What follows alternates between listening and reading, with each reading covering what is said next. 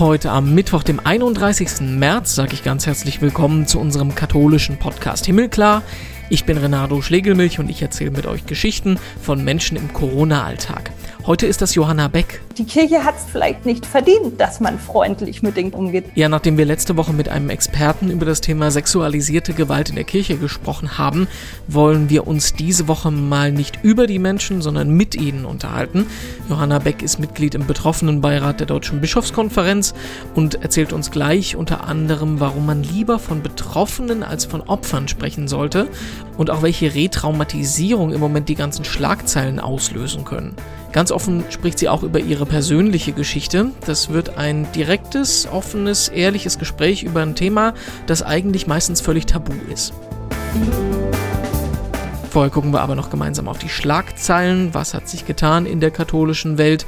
Und das Kölner Missbrauchsgutachten, das macht immer noch seine Wellen. Am Montag gab es nämlich die erste Reaktion aus dem Vatikan.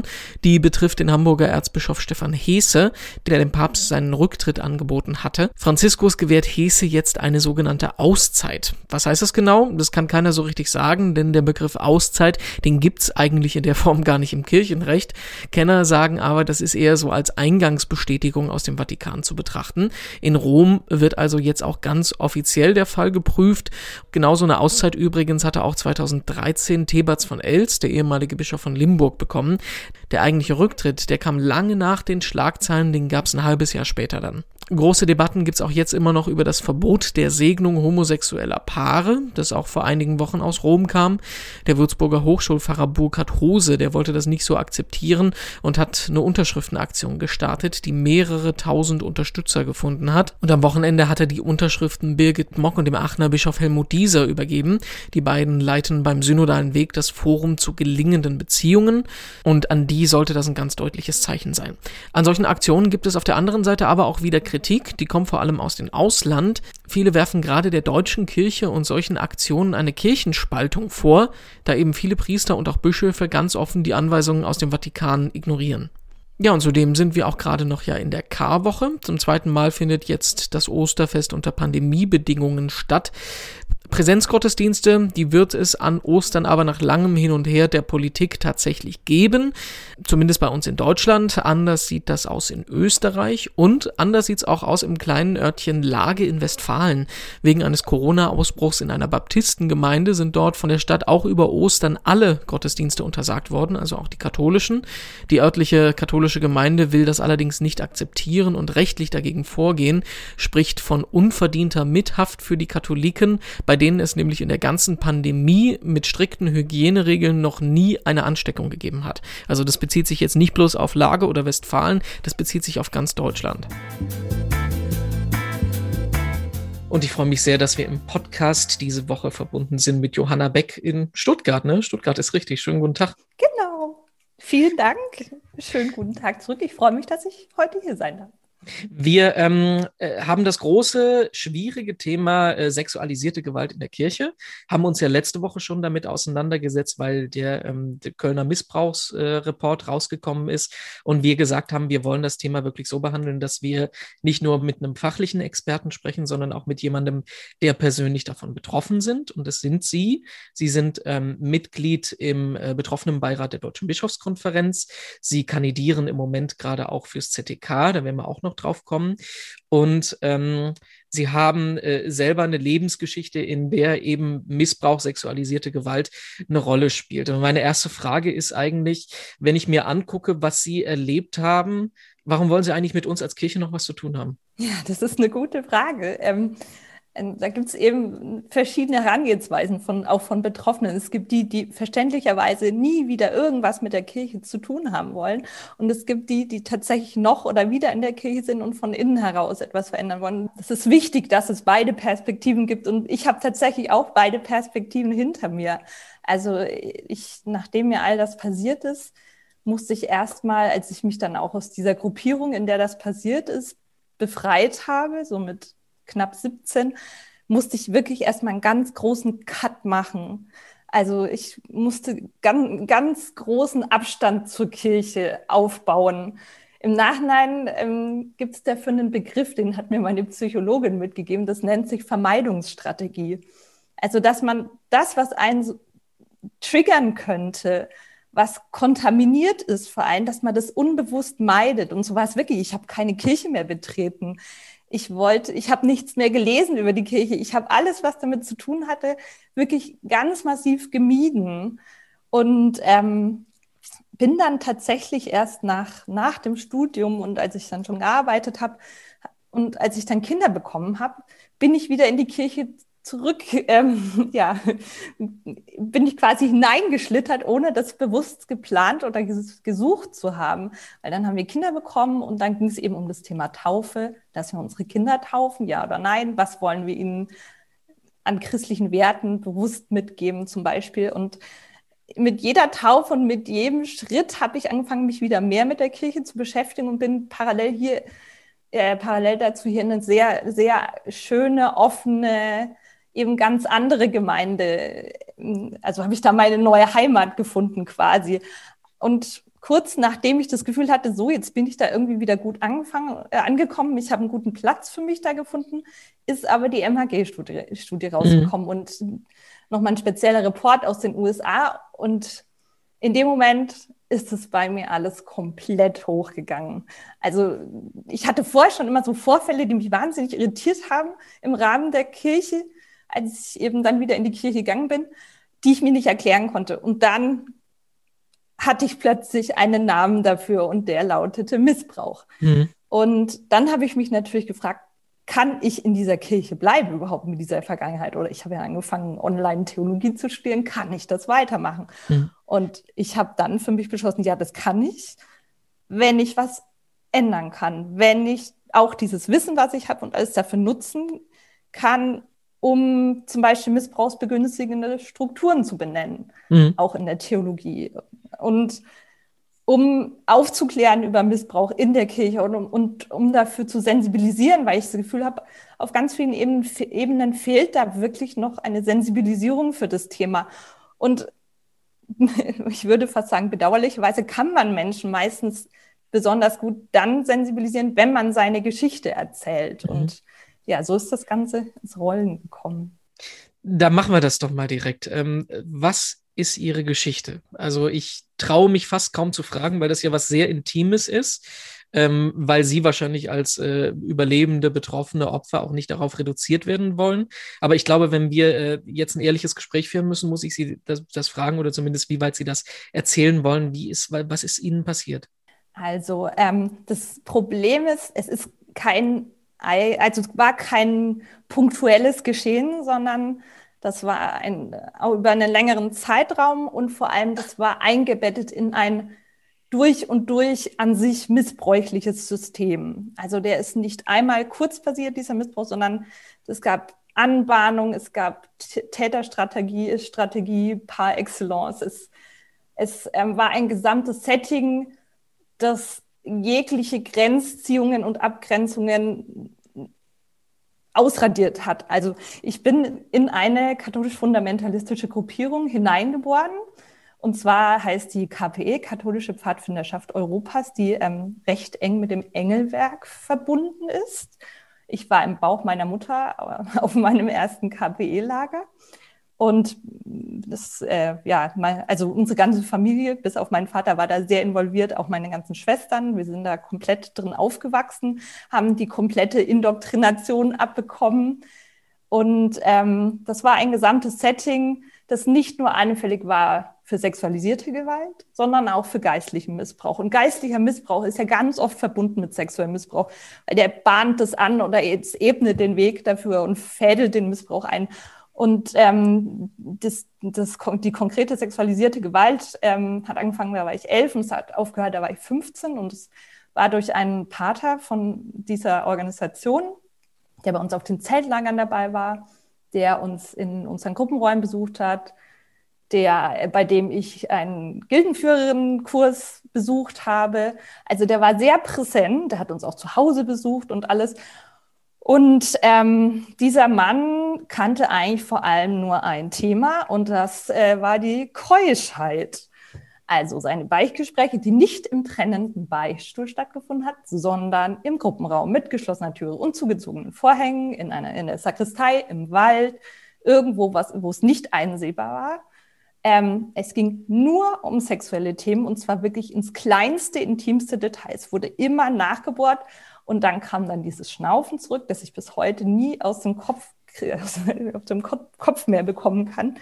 Und ähm, ja, dann kniete man da und wurde dann umfangen von seinen Oberschenkeln und ähm, ja, er hat dann parallel zu seinen Auslassungen dann noch, ähm, wurde er dann auch übergriffig und ähm, also ich muss so sagen, als ich angefangen habe, das aufzuarbeiten, bin ich zu meinem Glück fast auf eine Mitschrift gestoßen, die er mir als 14-Jährige ins Heft diktiert hat bei so einem Gildenführerinnenkurs, wo eigentlich schon alles drin steht, was es für eine gelingende Täterstrategie braucht.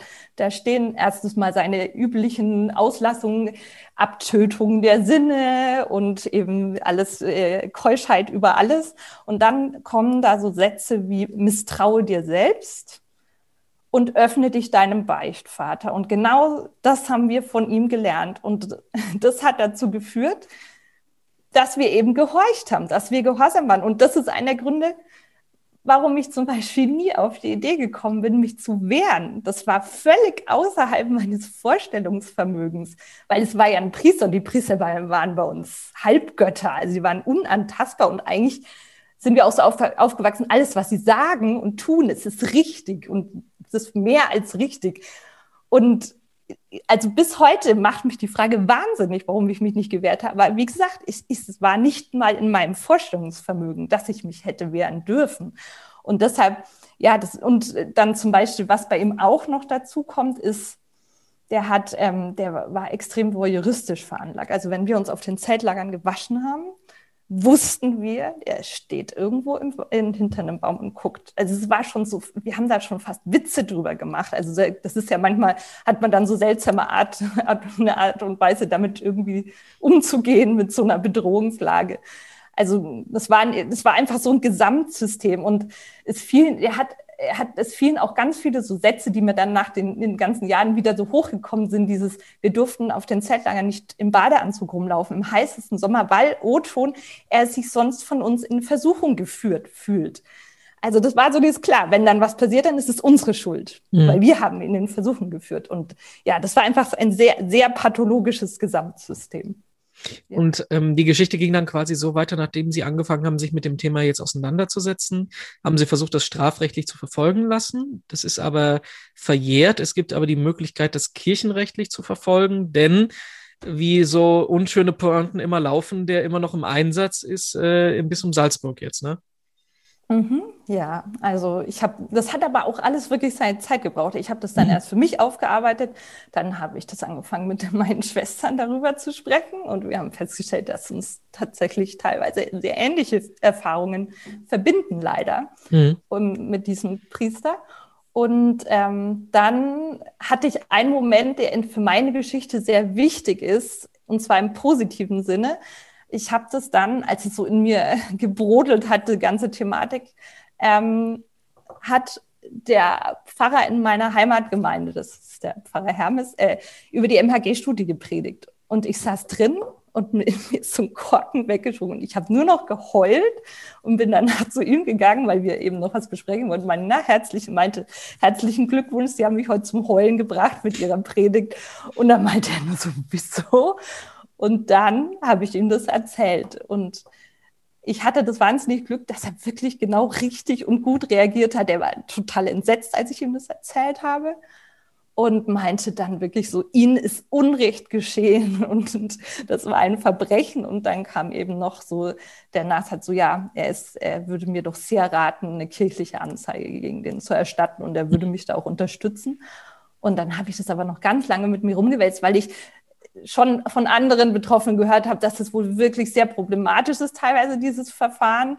Und ich hatte tatsächlich zu dem Zeitpunkt große Angst, dass es, äh, weil dieser betreffende Pater hat zumindest früher zum Engelwerk gehört. Ich hatte Angst, dass ich oder meine Familie da eventuell dann in Gefahr sind, weil die sind nicht so ohne. Mhm. Und ähm, dann hat es tatsächlich noch mal über, also fast äh, ja, eineinhalb Jahre gedauert, bis ich mich wirklich innerlich dann entschieden hatte, so, jetzt leihe ich das an und dann durfte ich zum Glück hier in Rottenburg bei uns in, im Bistum die Aussage machen im Offizialat Und ähm, im Rahmen dieser Voruntersuchung, die dann angeleiert wird, und das ging dann nach Rom. Es ging erst nach Salzburg, dann ging es nach Rom. Und ähm, Rom entscheidet dann, ob ein Verfahren eröffnet wird. Und mit meiner Aussage, die ich gemacht habe, war das quasi für sehr, sehr lange Zeit das Letzte, was ich davon gehört habe. Es hat sich nicht, ich habe nichts mehr gehört, es hat mhm. sich irgendwie zumindest nach außen nichts getan. Und ähm, in Rottenburg hat er sofort in unserem Bistum Arbeitsverbot bekommen, weil der immer noch mobil unterwegs ist mit Exerzitien. Aber er durfte weiter ähm, in diesem Haus, in dem er lebt, äh, also so ein Gemeinschaftshaus, ähm, durfte er nach wie vor die Beichte zum Beispiel abnehmen. Er, er durfte, ich habe dann immer wieder nachgefragt bei, bei seinem Ordensoberen, wie läuft das denn jetzt und wie sieht das gerade aus? Es musste immer von mir kommen, die Initiative. Und dann ähm, hieß es, er darf nicht mehr mit Kindern und Jugendlichen vorerst arbeiten, aber er durfte weiter frei die Beichte abnehmen. Der kontrolliert kein Mensch, wie alt die mhm. sind. Und, ähm, und andere äh, Freizeiten, wo nicht sich gesichert war, dass da keine Kinder und Jugendlichen dabei sind. Und ähm, das ging dann hin und her und das war da nicht die allergrößte Einsichtigkeit. Äh, und ähm, dann ähm, habe ich ja auch dann jetzt angefangen, so öffentlicher meine Geschichte zu erzählen. Dann kam ja auch in der Zeitung was darüber, wo ich mich auch darüber beklagt habe, dass ich nichts höre. Und dann kam auf einmal ein längeres Schreiben, wo ich darüber informiert wurde, dass das Verfahren jetzt tatsächlich eröffnet ist und äh, ich jetzt quasi auf dem Laufenden gehalten werde. Und also immerhin, aber was das Problem bei diesen Verfahren ist und was auch, auch wenn es einigermaßen gut läuft, was trotzdem immer noch das große Problem ist, dass es wahnsinnig, das birgt ein wahnsinniges Retraumatisierungspotenzial, so ein Verfahren. Weil mhm. das ist genau dieses, Missbrauch hat ganz viel mit Kontrollverlust zu tun. Und das ist wieder ein Kontrollverlust. Da passieren wieder Dinge, die, die einem völlig aus der Hand genommen werden. Man, man ist ja auch keine Anklägerin, man ist nur Zeugin und man bekommt, man muss jede Information sich hart erarbeiten und erkämpfen und man hat keine richtige Akteneinsicht und man wird immer noch nicht wirklich aktiv, proaktiv auf dem Laufenden gehalten. Und wenn wir schon beim Thema sind, vielleicht gleich noch dazu, was einfach auch so symptomatisch ist und auch eine Haltungsfrage widerspiegelt in der Kirche, ist dieses, im, im kirchlichen Verfahren geht es nicht um die Verletzung der Würde oder der, des sexuellen Selbstbestimmungsrechts eines Menschen, eines Kindes, sondern es geht um einen Verstoß gegen das sechste Gebot, gegen eine Amtspflicht. Und mhm. das zeigt wieder, da ist, sind nicht die Opfer im Blick oder die Betroffenen. Das ist mhm. die, die, die, die Kirche, also das ist ja, der Zölibat, der geschützt werden soll. Und das, das ist auch sehr hart, also von der Herangehensweise. Und jetzt bin mhm. ich mal gespannt, wie das weitergeht. Aber ja, ist, da sollte man sich immer gute, gute Menschen noch an die Seite nehmen, dass man da gut durchkommt durch diese Verfahren und immer wieder auch ähm, Begleitung einfordern und, und da seine Rechte geltend machen. Sie haben ja angefangen, darüber ähm, ähm, anonym zu schreiben, unter einem Pseudonym. Ähm, ich würde mir vorstellen, dass wenn man äh, sich darüber Gedanken macht, gehe ich damit an die Öffentlichkeit, es man auch so ein bisschen die Angst hat, äh, werde ich denn dann nur darauf reduziert, werde ich nur als Opfer gesehen? Also das, das spielt doch bestimmt auch eine große Rolle, ne? Ja, und auch diese Stigmatisierung. Man mhm. will ja nicht abgestempelt oder ganz oft ist ja, man, man stößt ja auf diese, auf die unterschiedlichsten Reaktionen. Manchmal wird man dann so infantilisiert oder Leute sind dann so, oh Gott, und irgendwie, also man mhm. will ja auch nicht reduziert werden darauf oder, oder als, als, ja, oder manchmal werden Betroffene ja auch als so, ach, da müssen wir jetzt ganz doll aufpassen. Oder noch schlimmer ist, also dass man da irgendwie nicht ernst genommen wird und, und nicht irgendwie für voll genommen wird oder so. Und ähm, ja, deshalb, ich hatte das Glück, dass ich das immer so Schritt für Schritt machen kon konnte, was sich gerade richtig für einen anfühlt. Also auch was zum Beispiel den Namen, die Namensnennung angeht oder so. Mhm. Das hat, hatte ich zum Glück ja lange dieses, mein, mein Pseudonym, hinter dem ich mich ein bisschen verstecken konnte, was auch dazu geführt hat, dass eben auch Leute in meinem direkten Umfeld hier das gar nicht wussten. Also zum Beispiel bei uns in der Gemeinde.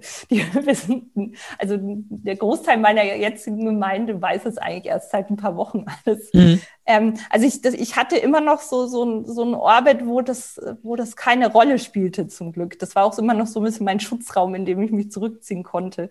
Und diesen Or also und, und der Radius derer, die das wussten, hat sich immer so Schritt für Schritt erst vergrößert und da konnte ich so seelisch immer mitziehen. Mhm. Und ähm, ja, das ist, ich, ich, ho ich hoffe auch, da, dass, dass man mich nicht nur, also nicht, nicht ab, also dass ich wie soll ich sagen, ja, dass ich da nicht, nicht stigmatisiert nicht werde. Drauf, nicht drauf reduziert. Genau, nicht drauf reduziert werde, ja. Das ist so ein bisschen meine Hoffnung. Aber gleichzeitig, mhm. wenn man sich viel damit beschäftigt und viel darüber schreibt oder redet, ist es, das kommt dann natürlich automatisch ein bisschen. Aber bisher hatte ich da Glück, dass ich zumindest meistens auf positive und ermutigende Reaktionen gestoßen mhm. bin. Und das, das ermutigt einen dann den nächsten Schritt zu gehen. Jetzt machen Sie mich auf, äh, jetzt machen Sie auf mich den Eindruck einer äh, starken, selbstbewussten, lebenslustigen Frau. Ähm, äh, bekommen Sie auch die, die Reaktion manchmal, äh, du leidest da doch gar nicht darunter? Also, worüber regst du dich auf? Ja, ich, ich, ich habe es noch nicht so direkt gesagt bekommen, aber ich befürchte, dass sich das manche schon denken. Mhm. Und ähm, äh, es ist schwierig. Also ich bin nun mal so auf der einen Seite, ich, ich bin jetzt, ähm, ich bin schon eher tendenziell, äh, habe ich eher schon ein sonniges Gemüt, aber man muss dann, da würde ich gerne gleichzeitig dazu sagen, ähm, als ich das aufgearbeitet habe, also vor allem, ich glaube, 2019 war, glaube ich, mit das, mit das schlimmste Jahr in meinem ganzen bisherigen Leben. Ähm, und ich, das hat, das hat mich wirklich auch rückblickend, hat mich diese ganze Aufarbeitung und diese Retraumatisierung und, und was da alles in mir hochgekommen ist, äh, an, an Erinnerungen und an Emotionen und so, das hat mich wirklich das, ich bin daran wirklich fast zerbrochen. Und dann sage ich immer, vielleicht äh, verdeutlicht das dann noch mehr auf der anderen Seite, wie sehr mich das mitgenommen hat, weil ich bin eigentlich ein fröhlicher, äh, lebenslustiger Mensch. Und wenn selbst ich quasi ähm, irgendwann mhm. an den Punkt gekommen bin, dass ich gesagt habe, ich, ich, ich, bin, ich habe das Gefühl, ich zerbreche demnächst, ich gehe wirklich kaputt und ich habe rückblickend habe ich da jetzt auch viel mehr Namen dafür. Also ich, ich habe ich hab ganz massive Angststörungen bekommen, ich habe Panikattacken bekommen, ich habe brutalste Schlafstörungen bekommen und habe wirklich, bin wirklich in eine tiefe Depression gerutscht. Man kann es einfach nicht anders sagen. Und ich, und ich bin dann irgendwann auch wirklich, ich habe hab total abgenommen und konnte nicht mehr essen und so, bin irgendwann dann wirklich zusammengebrochen und in der Notaufnahme gelandet. Und als ich dann entlassen wurde, habe ich, war das erste, was ich gemacht habe, mir eine Therapeutin zu ergoogeln. Weil ich wirklich merkte, so, ich muss mir jetzt Hilfe holen, das geht mhm. sonst nicht. Und dann, das, das war ein guter Turning Point, weil ich da dann wirklich nochmal Hilfe hatte und, und eben diese Probleme anzugehen. Und natürlich wirklich, oder bin ich die meiste Zeit schon eher ein positiver, optimistischer Mensch, aber ich habe auch wirklich, wirklich meine Löcher, in die ich falle.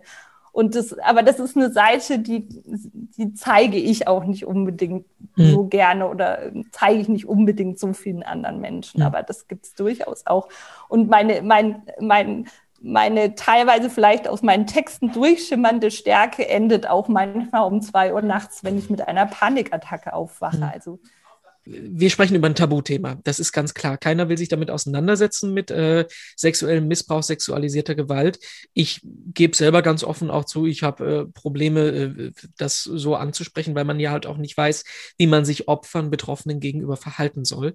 Ähm, meine Vermutung oder meine, meine These ist so ein bisschen, dass das irgendwie die Situation auch noch schlimmer macht, weil das das alles auf so eine theoretische Ebene setzt. Und das habe ich letzte Woche schon zu Pater Zollner gesagt, dass ich doch finde, dass ich alleine die, die, die ähm, Bezeichnung Betroffene problematisch finde, weil das nicht so ähm, klar ausdrückt, dass an diesen Menschen ein ganz, ganz schlimmes Verbrechen getan ist, wo sie, dem sie zu, zum Opfer gefallen sind.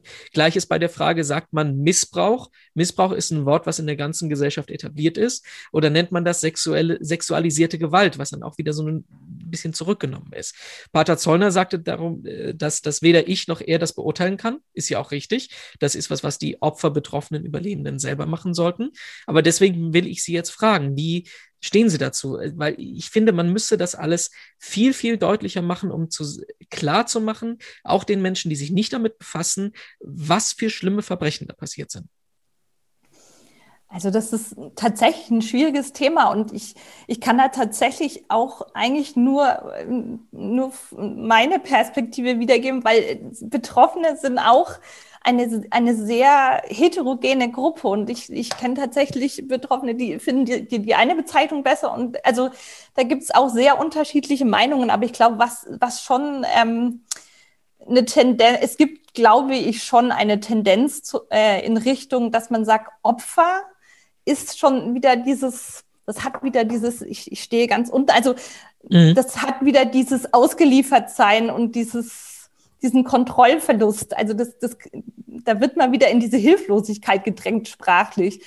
Ähm, wobei natürlich Betroffene das natürlich auch wieder ein bisschen verschleiert, diese, mhm. diese Gewaltkomponente dahinter. Das hat sowas ja, das klingt sehr sanft fast. Also da müsste man vielleicht auch einfach mal noch ein bisschen sprachwissenschaftlich überlegen, was man vielleicht noch sagen könnte. Aber beim Thema, ähm, ich finde zum Beispiel die Bezeichnung sexualisierte Gewalt tatsächlich mit am treffendsten, weil da eben genau die, dieser, dieser Gewaltaspekt zur Sprache kommt, was dahinter steht weil Missbrauch hat ja immer, das impliziert ja so ein bisschen, als gäbe es einen richtigen Gebrauch oder mhm. als würde was einfach ein bisschen falsch gebraucht, aber das ist ja viel, viel schlimmer. Also da trifft Missbrauch das sprachlich fast nicht so ganz. Ich sage das tatsächlich aber manchmal immer noch, weil, weil für mich damals diese, das Wort Missbrauch so ein Schlüssel war für meine Geschichte, weil ich plötzlich eben diesen Namen dafür hatte. Deshalb mhm. benutze ich es tatsächlich manchmal noch, aber ich finde sexualisierte Gewalt ist schon am zutreffendsten. Aber ich kann da nicht ganz repräsentativ für, für alle oder für andere Betroffene sprechen, aber so eine Tendenz. Ja, Sie sagen ja, die, ähm, äh, die Gruppe der Betroffenen ist eine heterogene Gruppe. Ähm, auch aus unserem journalistischen Kontext, es fällt immer wieder der schöne Satz, äh, die Kirche hat nicht das Recht, dass die Betroffenen fair zu ihr sind. Ja, ja, das das trifft recht gut. Und ich glaube auch, dass da gerade Kirchenvertreter und gerade Bischöfe auch dann nicht dann irgendwie pikiert sein sollten oder sowas, wenn Betroffene im Kontakt mit ihnen irgendwie vielleicht äh, nicht ausfallen werden, aber vielleicht eben äh, eine Sprache verwenden, die Bischöfe zum Beispiel sonst nicht so gewohnt sind, weil man mhm. muss einfach überlegen, die, überlegen, diesen Menschen sind furchtbare Dinge im Namen und im Rahmen der Kirche passiert und in der Regel durch Kleriker. Und man sollte eben, da, da braucht es ganz viel Einfühlungsvermögen, dass man das auch sieht in, hinter und in diesen Menschen und dass man einfach nicht erwarten kann, dass sie jetzt besonders nett und freundlich zu einem sind. Also denen ist so viel Leid geschehen durch die Kirche. Die Kirche hat es dann vielleicht teilweise auch fast nicht verdient, dass man freundlich mit den Kirchenvertretern umgeht. Also und, und das, da, darüber sollten sich schon Kirchenvertreter wirklich im Klaren sein und da dann auch nicht dann auf Rückzug schalten zum Beispiel oder das dadurch meiden, weil sie Angst haben oder nicht ganz wissen, was sie da erwartet oder, oder dass sie da vielleicht auch angegangen werden sollen, dem müssen, dem müssen sie sich stellen. Und die sind ja mhm. auch immer noch auch Seelsorger beruflich. Also damit sollten sie eigentlich umgehen können. Und da dann zu sagen, zum Beispiel, es fiel ja letztens von einem, ähm, von einem ähm, Altbischof, dieses, dass er überfordert war mit der Begegnung mit Betroffenen. Und aus Angst vor dieser Überforderung dann das zu vermeiden, ist eine ganz falsche, eine ganz falsche Herangehensweise. Dann sollte man lieber, ich hatte letztens, das fand ich so unglaublich ehrlich und, und berührend und gut. Ich habe ähm, als in unserer Gemeinde ähm, ein Interview mit mir über meinen Fall erschienen. Das war so mein großes Outing in meiner jetzigen Gemeinde. Da kam ein, ein weibliches Gemeindemitglied danach zu mir und ähm, meinte eben, ja, dass sie es so mutig fand, dass ich das geschrieben habe, und, aber hat was gesagt, das fand ich total gut, weil sie meinte, ich weiß jetzt ehrlich gesagt gar nicht, wie ich damit und jetzt mit dir ähm, umgehen soll. Also wenn ich irgendwas Falsches jetzt sage oder so, bitte sag es mir.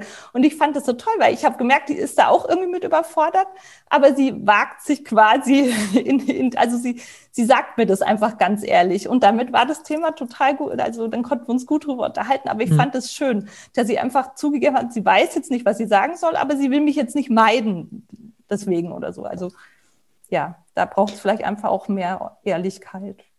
Sie sind ja auch selber äh, Mitglied und auch Sprecherin im betroffenen Beirat der Bischofskonferenz. Was ist denn da eigentlich Ihre Erfahrung mit denen, mit den Bischöfen, wenn man mit denen über so ein Thema spricht? Sind die pikiert? Haben die das Einfühlungsvermögen äh, oder wollen die sich Wollen die sich damit auseinandersetzen? Wollen sie es nicht? Was, wie, wie läuft das? Es ist, glaube ich, sehr unterschiedlich. Also wir hatten bisher vor allem mit Bischof Ackermann und mit Bischof Betzing zu tun die aber tatsächlich da ja auch schon geübter drin sind und die haben sich uns auch schon ziemlich gestellt. Wir haben bisher ja nur digitale Sitzungen gehabt. Also auch wir Betroffenen, wir Mitglieder im Betroffenenbeirat, wir haben uns bisher noch nie live und in Farbe gesehen und dafür finde ich es immer ganz erstaunlich, was wir schon alles auf die Beine gestellt haben. Und ähm, ja, die haben sich uns ziemlich ausgesetzt, was ja auch schon mal ein gutes Zeichen ist. Und äh, da wir auch eine sehr, sehr heterogene Gruppierung sind, mussten sie sich auch das ganze Spektrum anhören von uns. Also von richtig, also wirklich ähm, Klartext reden und sie auch nicht davonkommen lassen mit irgendwelchen Phrasen hm. bis hin zu ähm, moderat. Also wir, wir, und das ist auch das Schöne an unserem Beirat. Wir spiegeln auch so ganz viele verschiedene Hintergründe und Herangehensweisen und Persönlichkeiten wieder. Und ähm, das haben sich, haben die Bischöfe in der ganzen Breite auch äh, schon äh, erleben müssen. Und das ist auch gut so und das ist wichtig, weil das eben dadurch auch ganz viele Themen zur Sprache gebracht werden können und ganz viele verschiedene Anliegen und Schwerpunkte. Also, aber jetzt die nächsten Schritte sind jetzt eben angedacht, dass wir auch mal in Richtung Vollversammlung und mhm. ständiger Rat, wenn es zum Beispiel einfach auch wieder ein bisschen persönlicher geht. Ähm, also ich glaube, das wäre wichtig, dass wir vor Ort mal wirklich live sind und zum Beispiel mit der Vollversammlung sprechen. Ich glaube, das ist ähm, wäre ein wichtiger Schritt. Jetzt ist ja ähm, Betroffenenbeirat läuft ja auch nicht unbedingt immer nur konfliktfrei. Stichwort Köln. Zwei Vertreter haben den Beirat verlassen, weil die gesagt haben, so wie es läuft, können wir das nicht mehr unterschreiben. Ähm, wie sehen Sie das persönlich? Also würden Sie auch sagen, es gibt irgendeinen Punkt, wo ich sage, ich bin raus aus der Nummer, ich kann das nicht unterstützen? Also im Grunde, also so schlimm das mit Köln ist und es wirklich furchtbar ist, was da auch im, ähm, wie mit dem Betroffenenbeirat umgegangen wurde und so für uns ist es, in, ist es dann schon wieder zum Glück sehr lehrreich, dass wir gleich von Anfang an Strukturen implementieren konnten, die vielleicht sowas im Idealfall verhindert. Und ähm, bisher versuchen wir wirklich, wo wir natürlich alle wahnsinnig unterschiedlich sind, wir sind zum Beispiel auch eine Mischung aus Kirchenfernen und Kirchennahen und, und wir sind auch aus ganz Deutschland, sind aus unterschiedlichen Altersstufen und haben unterschiedliche Hintergründe. Aber wir haben eben von Anfang an immer versucht, ähm, dass wir sehr solidarisch miteinander umgehen. Oder das Gute ist, dadurch, dass wir so vielseitig sind, finden sich immer ein paar zusammen, die einen Schwerpunkt haben. Zum Beispiel eben die, die gerne in den synodalen Weg äh, sich einbringen würden. Dann gibt es ein paar, die total fit sind in Sachen Anerkennung des erlittenen Leids. Also wir finden, wir arbeiten ganz viel mit Arbeitsgruppen, wo sich eben die entsprechenden Interessenten zusammenfinden und ähm, bisher funktioniert es zum Glück ganz gut. Und was zum Beispiel, was wir auch dann versucht haben sicherzustellen, ähm, dass wir ein, ein Sprecherteam sind. Also es gibt nicht einen an der oder eine an der Spitze. Inzwischen sind wir sind vier SprecherInnen gerade, drei Männer und eine Frau, aber immer noch Interim, Interimssprecherinnen. Und ähm, einfach um auch diese Vielfältigkeit in unserem Beirat auch im Sprecherteam abzubilden und dass wir nie so überrumpelt werden können. Das wird immer, ist immer alles, unsere Entscheidungen sind immer in Absprache, sei es im Sprecherteam oder im ganzen Beirat. Also wir versuchen da nie, dass einer irgendeine Entscheidung spontan für alle trifft. Und es ist auch unser Schutz, dass wir eben nicht instrument, instrumentalisiert werden im Idealfall und nicht durch irgendwelche Überrumpelungsstrategien für irgendwas instrumentalisiert werden. Also da haben wir versucht, da ein bisschen draus zu lernen und zum Beispiel, dass wir uns unbedingt, dass wir Supervision einfordern, dass wenn irgendwie Konfliktlinien auf sich auftun, dass das wirklich gut abgefangen wird und so. Also ich hoffe sehr, dass, dass wir das irgendwie gut durchkommen, aber also dass wir tatsächlich unseren Zusammenhalt bewahren. Aber ich glaube, wenn wir uns wirklich, was uns ja auch wirklich wichtig ist, dieses respektvolle, solidarische bewahren und das und dass wir unsere Vielseitigkeit als Stärke sehen, was, bis, was ich bisher wirklich so empfinde. Insofern hoffe ich, dass wir, dass wir das gut äh, die nächsten Jahre, dass wir die gut über die Bühne bringen und im Idealfall auch viel bewegen können. Sie haben gerade eben schon das Kölner Gutachten ähm, und die Situation da angesprochen. Ähm, mal ganz offen gefragt, also ähm, ganz äh, ohne in irgendeine Richtung zu gehen. Vergangene Woche wurde es vorgestellt, es gab zwei Pressekonferenzen. Wie haben Sie das als Betroffene aufgenommen und verfolgt? Also das fand ich total faszinierend. Also im, im negativen Sinn. Man konnte wirklich mit ansehen, wie, also als damals das mit dem Betroffenenbeirat in, in Köln passiert ist und jetzt die Vorgänge in den letzten Wochen, wie das ganz viele Betroffene wahnsinnig getriggert hat. Das wirklich, das, wir waren, also da, hatte ich das Glück, dass wir uns viel darüber austauschen können, weil alle waren so aufgewühlt und es hat, da steckt auch wieder so viel Retraumatisierungspotenzial drin, weil es wieder dieses, diese Empathielosigkeit durchschimmert, die Intransparenz, äh, Intransparenz, dieses Wagenburg-Mentalitätsartige, an dem man abprallt und, und wieder Worte gemacht werden, die aber nicht, also die, die diese Wort-Tat-Schere aufgehen lassen. Und, und ja, das, das war schon sehr auffühlend, die ganzen Vorgänge. Und für die, die direkt involviert waren, war es natürlich noch, noch heftiger, die ganzen Vorgänge. Und ähm, was, was eben wirklich auch hart ist, einfach mit anzusehen, dass, so zeichnet sich das ja inzwischen sichtbar ab, dass es, dass ein Gutachten zurückgehalten wurde, das die Strukturfrage stellt, die wirklich die Strukturen kritisch beleuchtet, die missbrauchsbegünstigend sind. Und wenn sowas unter den Tisch gehalten wird, weil, dieses, weil die Auftraggeber vielleicht die Systemfrage nicht stellen wollen, das ist schon hart, weil wenn man überlegt, wenn nachweislich ein System missbrauchsbegünstigend ist und dieses System nicht reformiert wird, dann produziert dieses System immer weiter neue Opfer. Mhm. Und das nicht sehen zu wollen, ist schon hart. Also. Ich ähm, spiele jetzt mal äh, den, den, den äh, Advocatus Diaboli. Ähm, es gibt ja aber auch Sachen, die zum Beispiel von Kardinal Wölki gemacht wurden, jetzt äh, angeleitet wurden, die ihnen eigentlich gefallen müssten. Das eine, dass er sich ja aktiv ähm, ähm, darstellt, dass kirchenrechtliche Standards geändert werden, keine Aktenvernichtung mehr. Oder das, was Sie gerade eben angesprochen haben, ähm, dass äh, es bei Missbrauch tatsächlich der Missbrauch ein Verbrechen sein sollte und nicht bloß der Bruch des Zölibats. Mhm da das ist doch was Positives, oder? Das stimmt. Also jetzt schauen wir mal, was daraus wird aus den Worten. Aber da muss ich, das stimmt tatsächlich. Das war immerhin ein guter Punkt. Wobei man jetzt immer schon so die Befürchtung hat, äh, wie ernst meint er das? Und vor allem den Worten müssen Taten folgen. Insofern, das ist tatsächlich, wenn das auch äh, Folgen hat, diese Ansagen, dann wäre das tatsächlich begrüßenswert. Ich finde es nur, ähm, es ist schon problematisch, weil ich das Gefühl habe, wenn man von außen diese zweite Presse Pressekonferenz von äh, Kardinal Wölki betrachtet, klingt es auch super, was er alles sagt. Auch er will jetzt mit den Betroffenen reden und man hat denen viel zu lange nicht zugehört und die standen nicht im Fokus und, und das klingt alles wirklich gut, aber wenn man weiß, was im Hintergrund alles abgelaufen ist und was in den letzten Monaten passiert ist, man kann dem halt fast nicht mehr glauben, weil da so viel Vertrauen verloren gegangen ist. Es klingt alles nach außen wirklich toll. Und ich habe, ich muss da immer an dieses Märchen des Kaisers neue Kleider denken. Da ist ja der Kaiser, der ähm, herumspaziert und glaubt, er trägt ein unglaublich kostbares, prächtiges Gewand aber alle sehen, dass er eigentlich nackt ist. Also hier ist ein Kardinal, der tolle Worte macht und wirklich eigentlich gute Sachen sagt, aber der vertrauenstechnisch, glaubwürdigkeitstechnisch nackt ist. Also das ist schon schwierig. Ja. Was mir so in den Kopf gekommen ist, wir haben ja die ersten ähm, personellen Konsequenzen auch gehabt, dass mhm. zum Beispiel äh, die zwei Kölner Weihbischöfe und mhm. äh, der Hamburger Erzbischof äh, zumindest ihre Aufgaben ruhen lassen erstmal. Jeder macht ja ein bisschen anders. Mhm. Mein Eindruck war so ein bisschen, dass trotzdem die es nicht schaffen, sich in die Opferperspektive einzudenken. Weil ja Erzbischof Hese zum Beispiel ganz klar immer noch sagt, ich habe keine Fehler gemacht. Mhm ich trete aber trotzdem ab.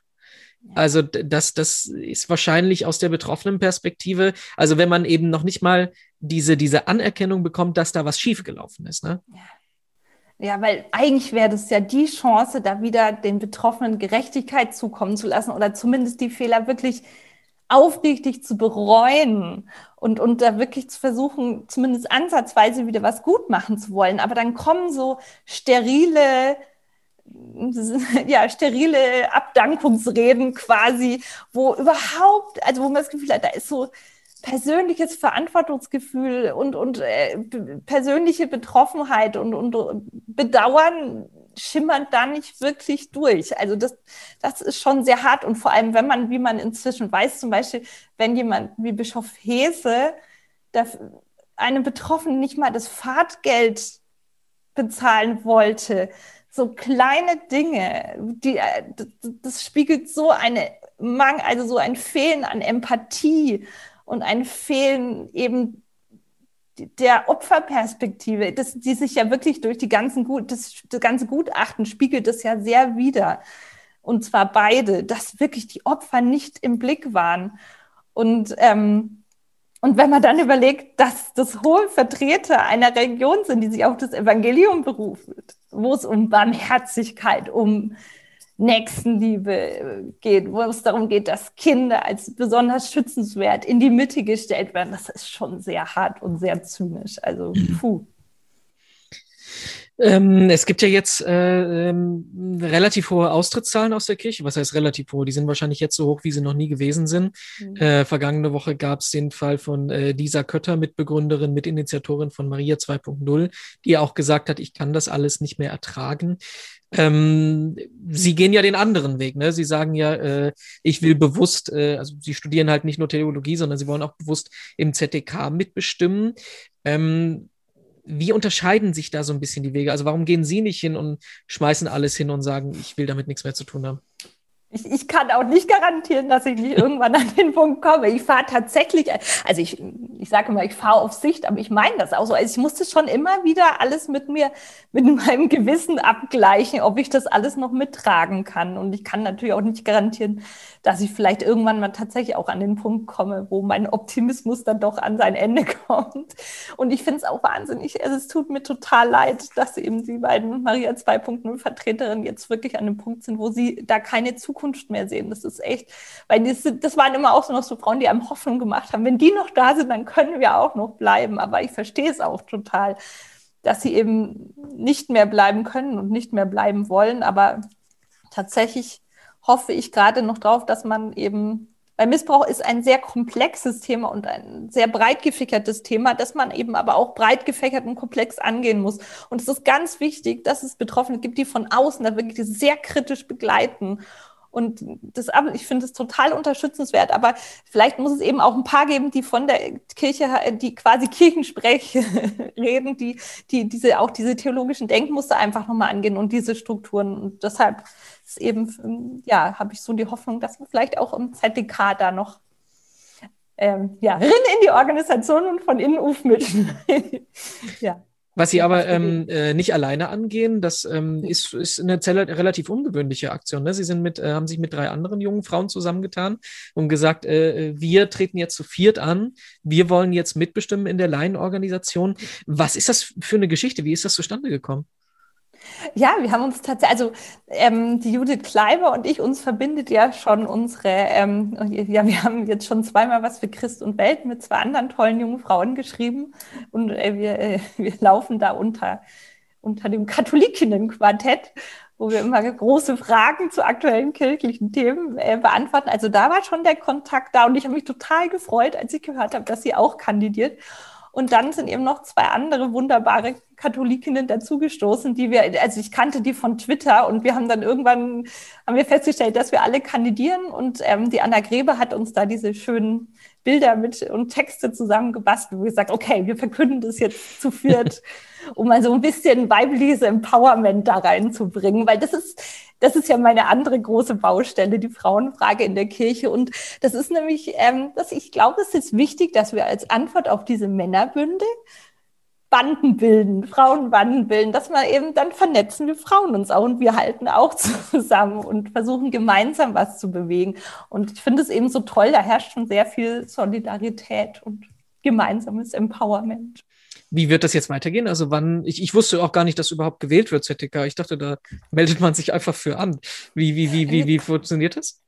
Das ist tatsächlich, äh, es wurde jetzt auch äh, etwas bemängelt, dass das etwas intransparent ist, das ganze Ver Verfahren. Also tatsächlich muss man nominiert werden, also vorgeschlagen werden von ZDK-Mitgliedern oder von Gruppierungen und ähm, dann, äh, dann kommt man eben eine, auf eine Nominiertenliste für diese Einzelpersönlichkeiten die, ähm, die dann von den ZDK-Mitgliedern, also von den Räten und von den ganzen Organisationen gewählt werden können. Und jetzt wird eben am 23. und am 24. April werden diese Einzelpersönlichkeiten neu gewählt. Und ich bin sehr gespannt, was dabei rauskommt. Aber ich fände es spannend, wenn eben mehr Frauen und auch äh, die vielleicht die unterschiedlichsten Erfahrungen mitbringen. Und ich, ähm, ich, ich bin ja nicht die, ein, die oder der Einzige aus unserem betroffenen Beirat, der dafür kandidiert. Und ich glaube, es ist eben wichtig, dass auch im ZDK Betroffene sitzen und sich da einbringen, weil der ZDK, das ZDK hat ja auch da so ein bisschen gebraucht, bis es, bis es sich der Thematik überhaupt gestellt hat. Und es ist da auch noch nicht überall so ganz angekommen. Und da braucht es, glaube ich, auch noch Sensibilisierung und, und ein bisschen einen Finger in die Wunde legen. Und das wollen wir natürlich jetzt auch dort leisten. Und ähm, also Sie haben ja letztens im November ein, ein Schreiben veröffentlicht und eine Erklärung, das Ursachen erkennen, Verantwortung übernehmen und Konsequenzen ziehen. Und ähm, der letzte Satz lautete, lautete, leitend muss die Perspektive der Betroffenen sein. Und das hoffen wir jetzt mal, dass wir da ein bisschen unsere Perspektive leitend einbringen können. Das ist im Prinzip eigentlich schon ein gutes Schlusswort für unser Gespräch. Ich hoffe, das haben wir jetzt auch hingekriegt. Äh, die Abschlussfrage müssen Sie aber noch beantworten, die jeder in dem Gespräch gestellt bekommt. Was, was bringt Ihnen Hoffnung? Vieles, zum Glück noch. Also eine, ein was, was mir wirklich gerade wahnsinnig viel Hoffnung macht, ist diese Dynamik, die in der Kirche herrscht. Da herrscht gerade so viel Aufbruchsstimmung und, und auch dieser, dieser pastorale Ungehorsam, der gerade überall durchweht, wo ich auch denke, das, da, da weht der Heilige Geist gerade wieder ähm, ordentlich durch die Kirche.